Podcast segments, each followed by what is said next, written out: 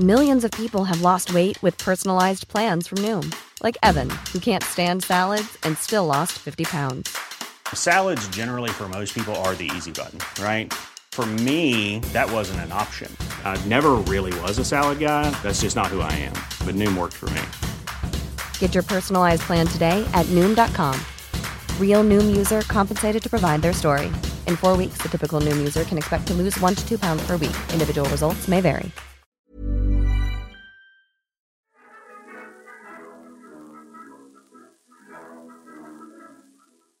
Nous sommes dans une réalité alternative, le 25 décembre 1945. Au fin fond de l'hémisphère sud, les habitants de Port Stanley, la capitale de l'archipel des Malouines, célèbrent les fêtes de fin d'année en famille. Autour des tables, les quelques vétérans revenus du front tiennent les places d'honneur. Parmi eux, Tyler Kirk, un jeune caporal tout juste rapatrié d'Europe.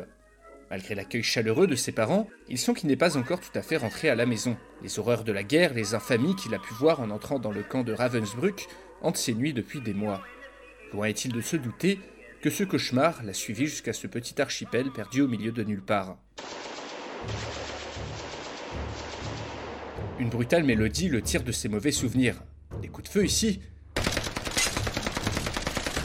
La façade de la petite maison est soudainement mitraillée.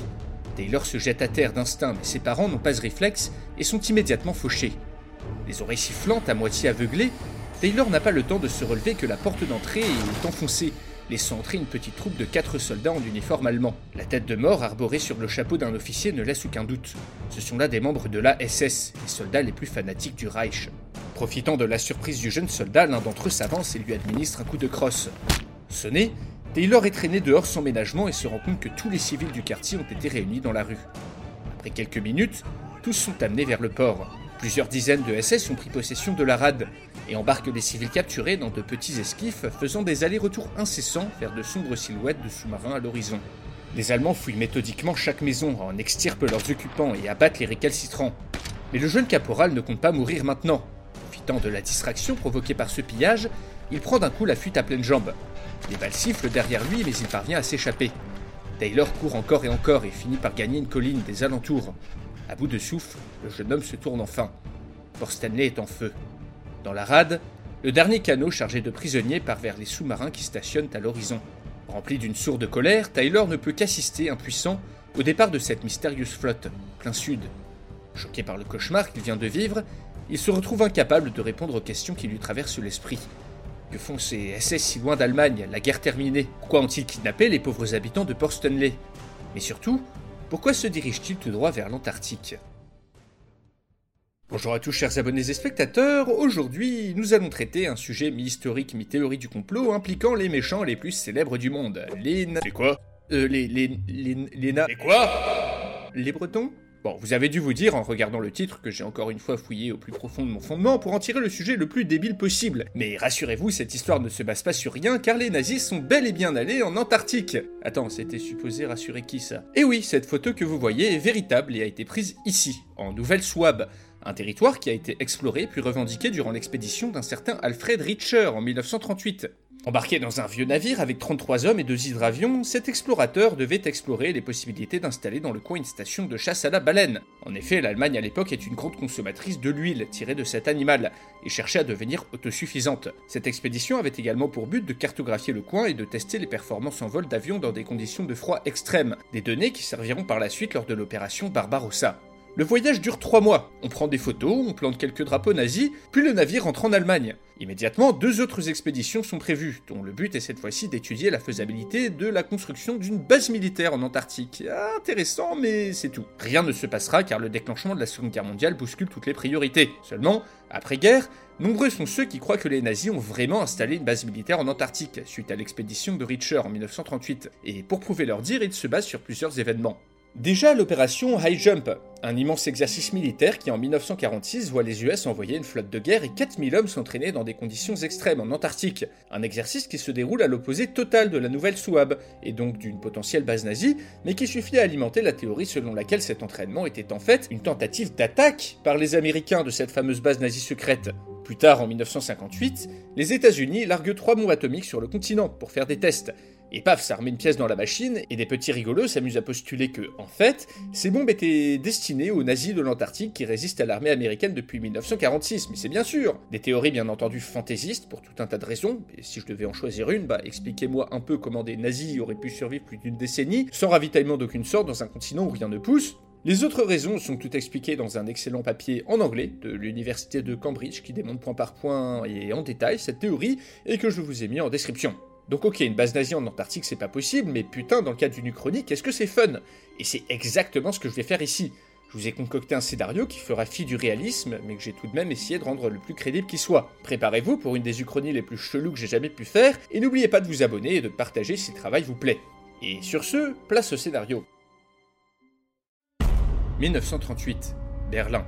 Albert Speer, l'architecte en chef d'Hitler, vient de réussir l'exploit de terminer dans les délais le chantier de la nouvelle chancellerie. Après l'avoir convoqué dans ses appartements pour le féliciter, le Führer en personne lui a renouvelé sa confiance afin qu'il puisse mener à bien la construction de la nouvelle capitale du Reich, Germania. Un projet pharaonique qui devrait voir la ville de Berlin totalement rebâtie autour d'un immense édifice, le Volkshalle, la grande halle du peuple. Seulement, concevoir cette cité millénaire semble à Speer moins difficile que de réaliser les plans de l'autre projet que venait de lui confier Hitler, soit la construction d'une base à sous-marins capable d'abriter plusieurs centaines de personnes. Un chantier somme toute assez simple pour cet architecte accompli, si ce n'était ce petit grain de sable qui complique tout. En effet, cette base doit être construite en Antarctique, dans un endroit tenu ultra secret découvert quelques mois plus tôt. Cette implantation sera capital pour permettre aux U-boats allemands, aux sous-marins, de sillonner l'océan Indien et de contrôler une partie du passage de Drake, au large du Cap Horn. Speer est habitué aux lubies du dictateur, mais celle-ci dépasse en complexité tout ce qu'il a pu concevoir auparavant. Comment va-t-il pouvoir réaliser cette prouesse?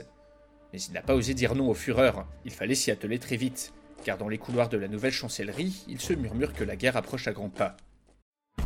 1940, la France est vaincue. La bataille d'Angleterre commence. Londres est sous le Blitz. En dessous du quartier de Westminster, le Premier ministre Winston Churchill écoute attentivement le briefing de l'officier chargé des opérations d'espionnage et de contre-espionnage. La résistance française vient d'informer le commandement allié que plusieurs convois escortés de sous-marins et de quelques navires de surface ont quitté la France ces derniers mois vers une destination inconnue, se dirigeant plein sud. On a tout d'abord cru que ces navires cherchaient à renforcer les troupes de l'Axe en Afrique du Nord, mais la garnison présente à Gibraltar, le seul passage possible vers la Méditerranée est formel. Personne n'a vu ces convois passer le détroit. Une autre information a ajouté à la confusion. Un collaborateur des services secrets basé en Amérique du Sud a affirmé que des navires allemands accostent régulièrement en Argentine pour se ravitailler, dans des endroits tenus secrets. Les nazis en Amérique du Sud, se dit Churchill, que peuvent-ils bien y trafiquer? Il est de notoriété publique qu'une part non négligeable de la société et de l'armée en Argentine sont germanophiles, voire ouvertement pro-nazis. Le président du pays, Ortiz, est faible, et s'est à de multiples reprises révélé incapable de se faire obéir par l'état-major de son armée. Les élites militaires de ce pays sont-elles de mèche avec Hitler? Ce projet a-t-il un rapport avec la recrudescence d'attaques de convois alliés dans l'Atlantique Sud? Pensif, Churchill se jura de faire toute la lumière sur cette affaire dès qu'il en aurait les moyens. 1942. L'Allemagne conquérante étrie depuis bientôt un an l'offre soviétique. À Berlin, Heinrich Himmler, le tout-puissant chef de la SS, jubile. Il vient d'obtenir d'Hitler le commandant de l'opération Niflheim. Derrière cette référence à la mythologie nordique se cache le très ambitieux projet de militarisation de l'Antarctique, lancé voilà plusieurs années. Ce projet extrêmement coûteux, loin de tout, est régulièrement ravitaillé par de petits convois discrets ou par sous-marins. Ces installations ont permis aux U-boats allemands de transformer l'Atlantique Sud et l'océan Indien en véritable mouroir pour les navires alliés. Pourtant, même si l'existence de cette opération est l'un des secrets les mieux conservés du Reich, il semblerait que cette agitation ait fini par attirer l'attention des Alliés. L'accord passé avec les élites militaires en Argentine a été éventé. Les Alliés ont donc redoublé de pression diplomatique sur le gouvernement de ce pays, rendant de plus en plus compliqué l'accostage et le ravitaillement des navires et des sous-marins allemands dans le secteur. L'autosuffisance de la base antarctique est donc la priorité.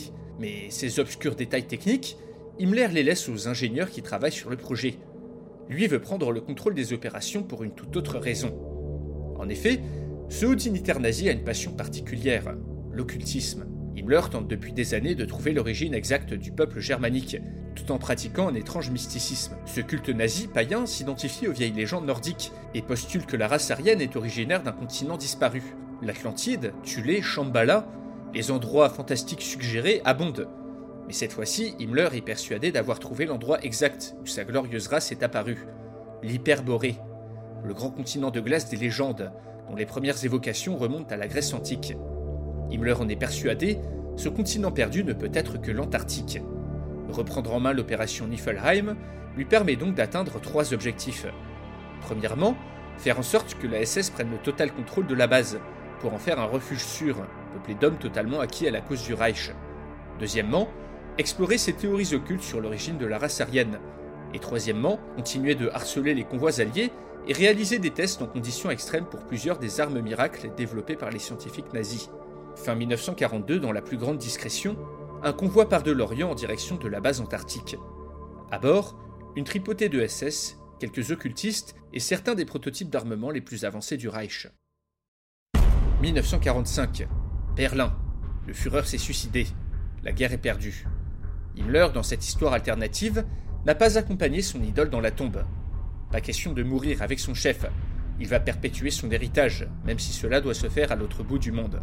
En plein milieu des ruines de Berlin, les cendres du Führer sont embarquées par le chef de l'ASS. Avec sa famille et un camion plein d'œuvres d'art volées, Himmler réussit à échapper aux troupes soviétiques qui encerclent la ville pour rejoindre Hambourg, où les attend un U-boot type 21, une arme miracle, un sous-marin révolutionnaire qui doit les mener en sécurité dans cette mystérieuse base secrète, construite depuis des années en Antarctique par les meilleurs ingénieurs du Reich. La nouvelle Souab deviendra de facto le dernier territoire contrôlé par le Troisième Reich, le dernier bastion du national-socialisme. Le régime s'écroule peu après, et l'Allemagne est partagée entre les vainqueurs. Mais plusieurs des plus hauts dignitaires nazis manquent à l'appel. Les services secrets alliés découvrent plusieurs documents intacts à Berlin, qui confirment que les nationalistes argentins ont ravitaillé des convois allemands destinés à la construction d'une base en Antarctique, en échange d'armement. Pourtant, cette information inquiète peu. Telle base construite dans de telles conditions ne peut être que minuscule, et ne représente pas une grande menace. Pour les Alliés, l'hypothèse la plus crédible est toujours que les sous-marins qui attaquent leur convoi se cachent dans un port secret en Amérique du Sud. L'année 1946 commence sur un coup de tonnerre. À la une de tous les journaux du monde, l'attaque des Malouines par des reliquats de l'armée allemande, le massacre et le kidnapping de plusieurs centaines d'habitants de l'archipel. La théorie d'une base nazie en Antarctique, auparavant connue seule de l'état-major allié, fait surface auprès du grand public. Dans tout l'hémisphère sud, une paranoïa s'installe. Chaque ville, chaque village côtier craint l'arrivée de sous-marins futuristiques qui viendraient enlever femmes et enfants. La guerre n'est pas terminée. Le corps d'Hitler étant introuvable, on se demande si le Führer ne s'est pas réfugié dans cette base. Déjà en Allemagne, la nouvelle rend d'autant plus difficile la dénazification de la population. L'espoir qu'Hitler soit toujours en vie galvanise les fanatiques, et rapidement de nombreux actes de sabotage et de terrorisme sont perpétrés par les derniers partisans du Führer. Croyant fermement que leur chef va revenir à la tête d'une armée dotée d'armes miracles, une partie des Allemands refuse de coopérer avec les autorités d'occupation. Il devient donc indispensable, à la fois pour les soviétiques et les alliés, de trouver cette base et de l'anéantir. Sans cela, pas de dénazification possible. Une réponse est vite organisée. En juillet 1946, une force est mise en place par le commandement allié qui réunit 4000 soldats américains et une centaine de SAS britanniques, tous embarqués dans une flotte comptant 20 navires dont un porte-avions. Le nom de l'opération Revenge. Durant tout le temps nécessaire, cette task force est chargée d'écumer la nouvelle Souab pour débusquer cette base et mettre fin à une Millions of people have lost weight with personalized plans from Noom, like Evan, who can't stand salads and still lost 50 pounds. Salads, generally, for most people, are the easy button, right?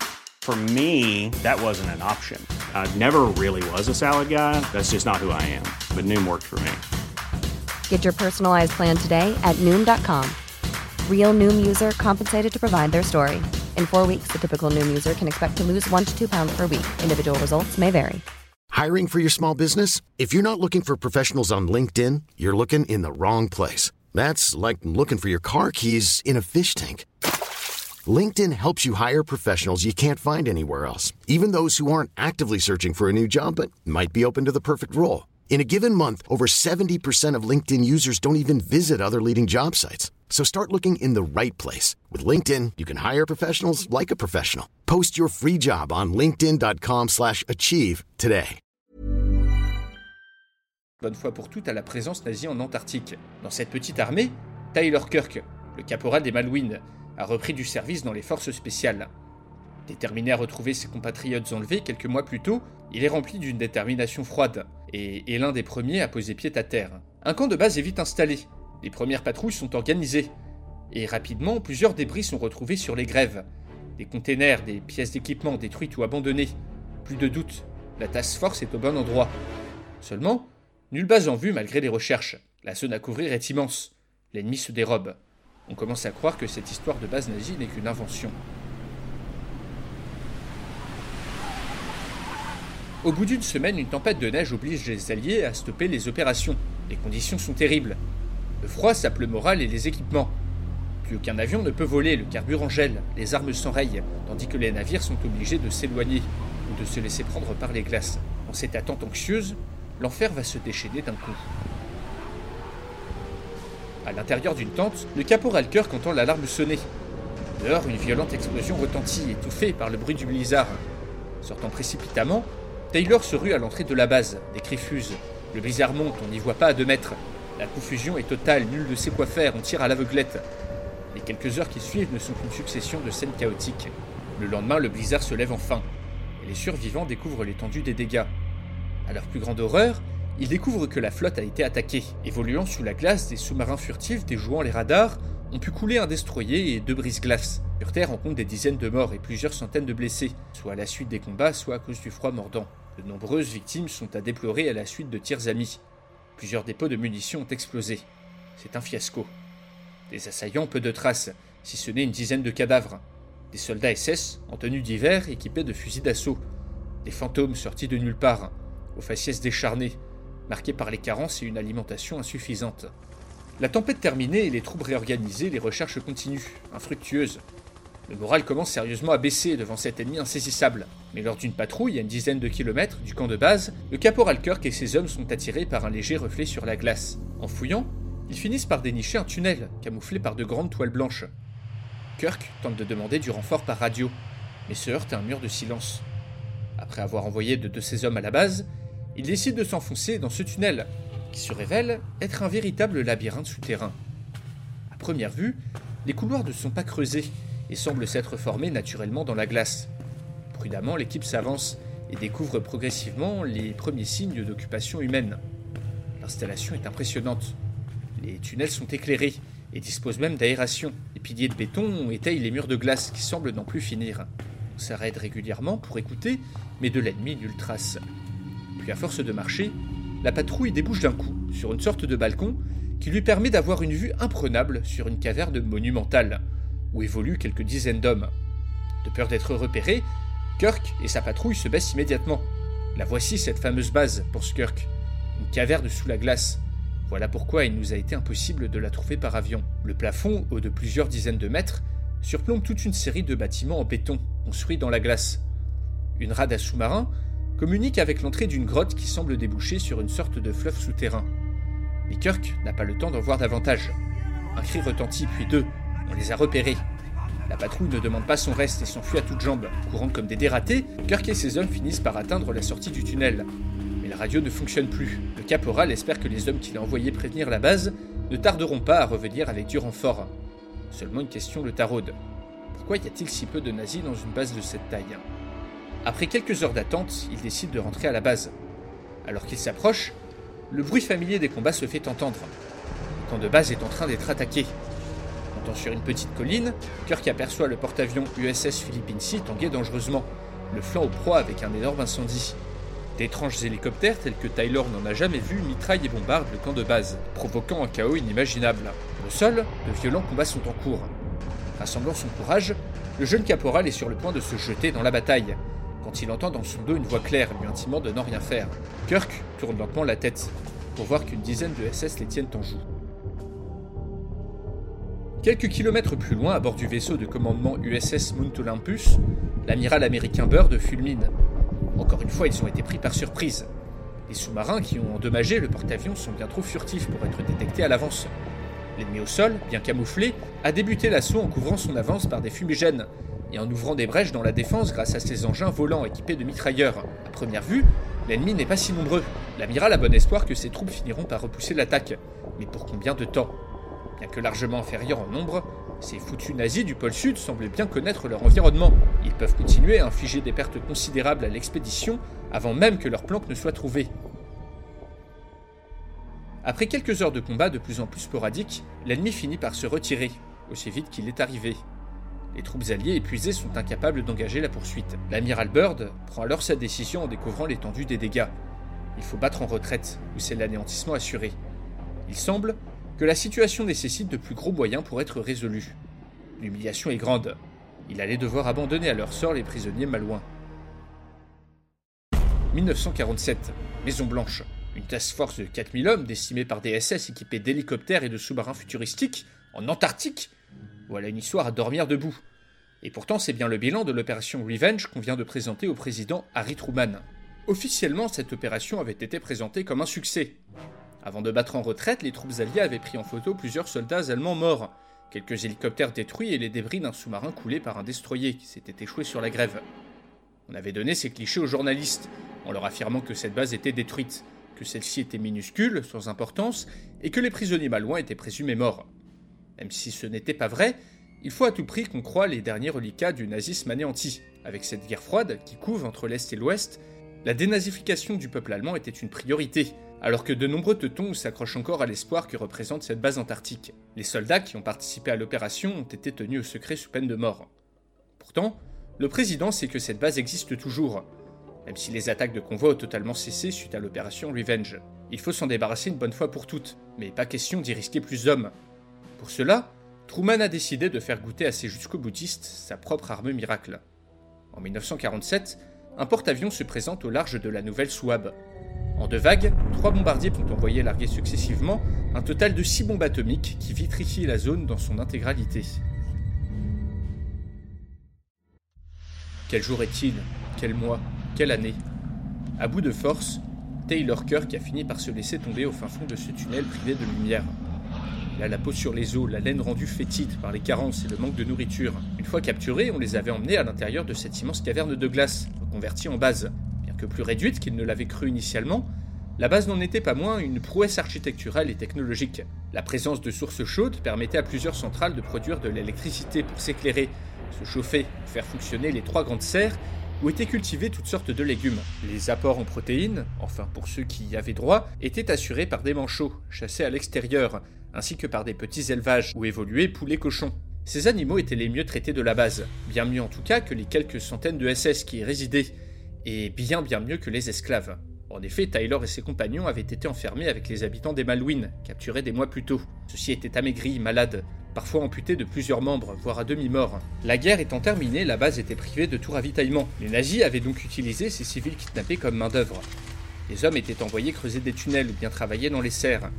Les femmes étaient utilisées pour le confort des soldats, et celles qui possédaient les traits les plus ariens avaient été prédestinées à perpétuer la population de la base, afin de produire toujours plus de partisans du Reich qui un jour iraient reconquérir la mère patrie. Un projet impossible et surtout délirant au vu de l'état de la base et de ses occupants. Malgré la défaite qu'ils avaient infligée à l'expédition alliée, les SS étaient exsangues. Ils avaient tout donné dans cette offensive.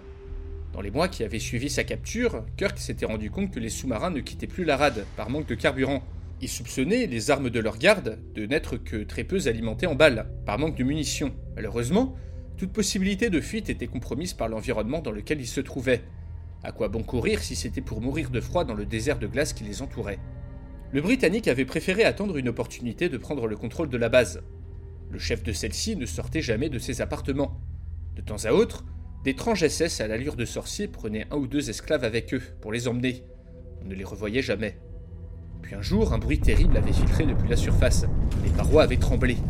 Plusieurs pans de la caverne s'étaient écroulés. De nombreuses personnes avaient été ensevelies. Les aérations avaient été bouchées. La centrale thermique endommagée. Dans les jours qui avaient suivi, les cultures des serres avaient lentement pourri. Les hommes et les femmes les plus fragiles étaient devenus malades. Les esclaves envoyés de force en reconnaissance à la surface étaient revenus la peau brûlée et étaient morts en quelques heures. L'électricité ne fonctionnait plus que par intermittence. Faire face à ce chaos, les SS s'étaient montrés encore plus brutaux. D'autant que l'incident avait poussé le chef de la base à enfin sortir de sa retraite. Taylor l'avait immédiatement reconnu pour l'avoir vu à de nombreuses reprises dans les journaux. Il s'agissait en effet de ni plus ni moins qu'Heinrich Himmler. Cet homme était plongé dans un véritable délire mystique qu'il comptait bien mener à terme avant de mourir. Himmler avait commencé par aménager un hôtel près de la rade. Il avait amené un étrange contenant orné d'un crâne et d'une croix gammée, puis avait choisi plusieurs esclaves qu'il avait ensuite sacrifiés à la vue de tous. Dans de terrifiants rituels macabres, il avait tenté d'invoquer Dieu sait quelle divinité ancienne, tout en plongeant son couteau dans les chairs décharnées de ses sacrifices. Ce cauchemar avait duré trois jours. Trois jours durant lesquels Himmler sacrifia une dizaine de personnes. Le caporal Kirk ne put pas en supporter davantage. Avec 20 des prisonniers les moins diminués, il avait déjoué la surveillance des gardes et était rentré dans l'armurerie. Taylor et ses compagnons s'étaient rendus compte que leur geôlier n'avait presque plus de munitions. S'armant de pique à glace, les esclaves s'étaient alors mutinés, et durant deux jours sur toute l'étendue de la base, une immense mêlée générale avait opposé les SS aux prisonniers restants. Le troisième jour, la centrale à chaleur avait définitivement rendu l'âme, plongeant toute la caverne dans une obscurité permanente, vaguement compensée par la lumière de la surface, qui par un jeu de reflets arrivait par endroits à atteindre le fond de la caverne. Le temps s'était arrêté, et chacun avait fait de son mieux pour survivre.